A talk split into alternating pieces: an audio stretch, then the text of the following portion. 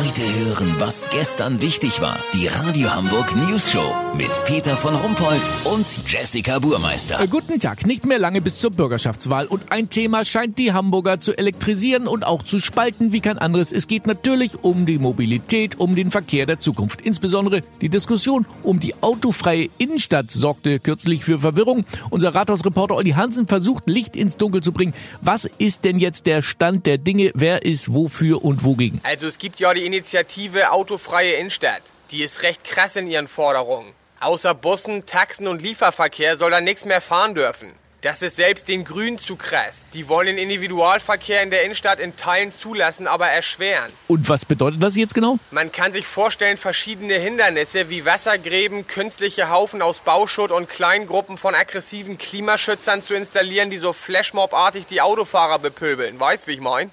Auch eine komplette Flutung des Wallringtunnels nach dem Zufallsprinzip war schon im Gespräch. Mhm. Und was möchte denn die CDU zum Beispiel? Die CDU möchte eigentlich nichts und vor allem nichts falsch machen bei ihren miserablen Umfragewerten.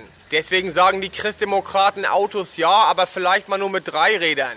Also dass ein Teil des Autos einfach draußen bleiben muss. Die FDP mit ihrer Spitzenkandidatin Anna von Freudentanz-Weißwein will das Tempolimit in der Stadt kippen. Denn wer mit 200 in die Innenstadt rast, ist auch schneller wieder draußen. Ein Vorschlag, der zumindest in Psychiatrien diskutiert werden sollte. Die AfD wünscht sich die Hamburger Innenstadt von vor 75 Jahren zurück. Nur Panzer der Alliierten sollen daraus verbannt werden.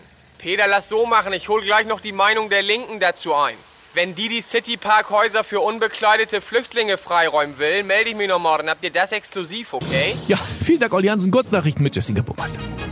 Tragisch. Mann erleidet beim Entwirren seiner Smartphone-Kopfhörer tödlichen Tobsuchtsanfall. Hasbar, Sparkasse schließt 15 Filialen. In den neu gestalteten Nachbarschaftstreffs gibt es aber zum Ausgleich für die Kunden Mensch ärger dich nicht Spiele. Eilmeldung, der Komponist und Klaviervirtuose Ludwig von Beethoven ist tot. Ja, aber schon seit über 200 Jahren. Ach so.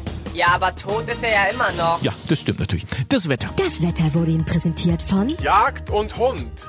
Die Fachmesse für Töter und Köter. Das war's von uns. Wir hören uns morgen wieder. Bleiben Sie doof. Wir sind es schon.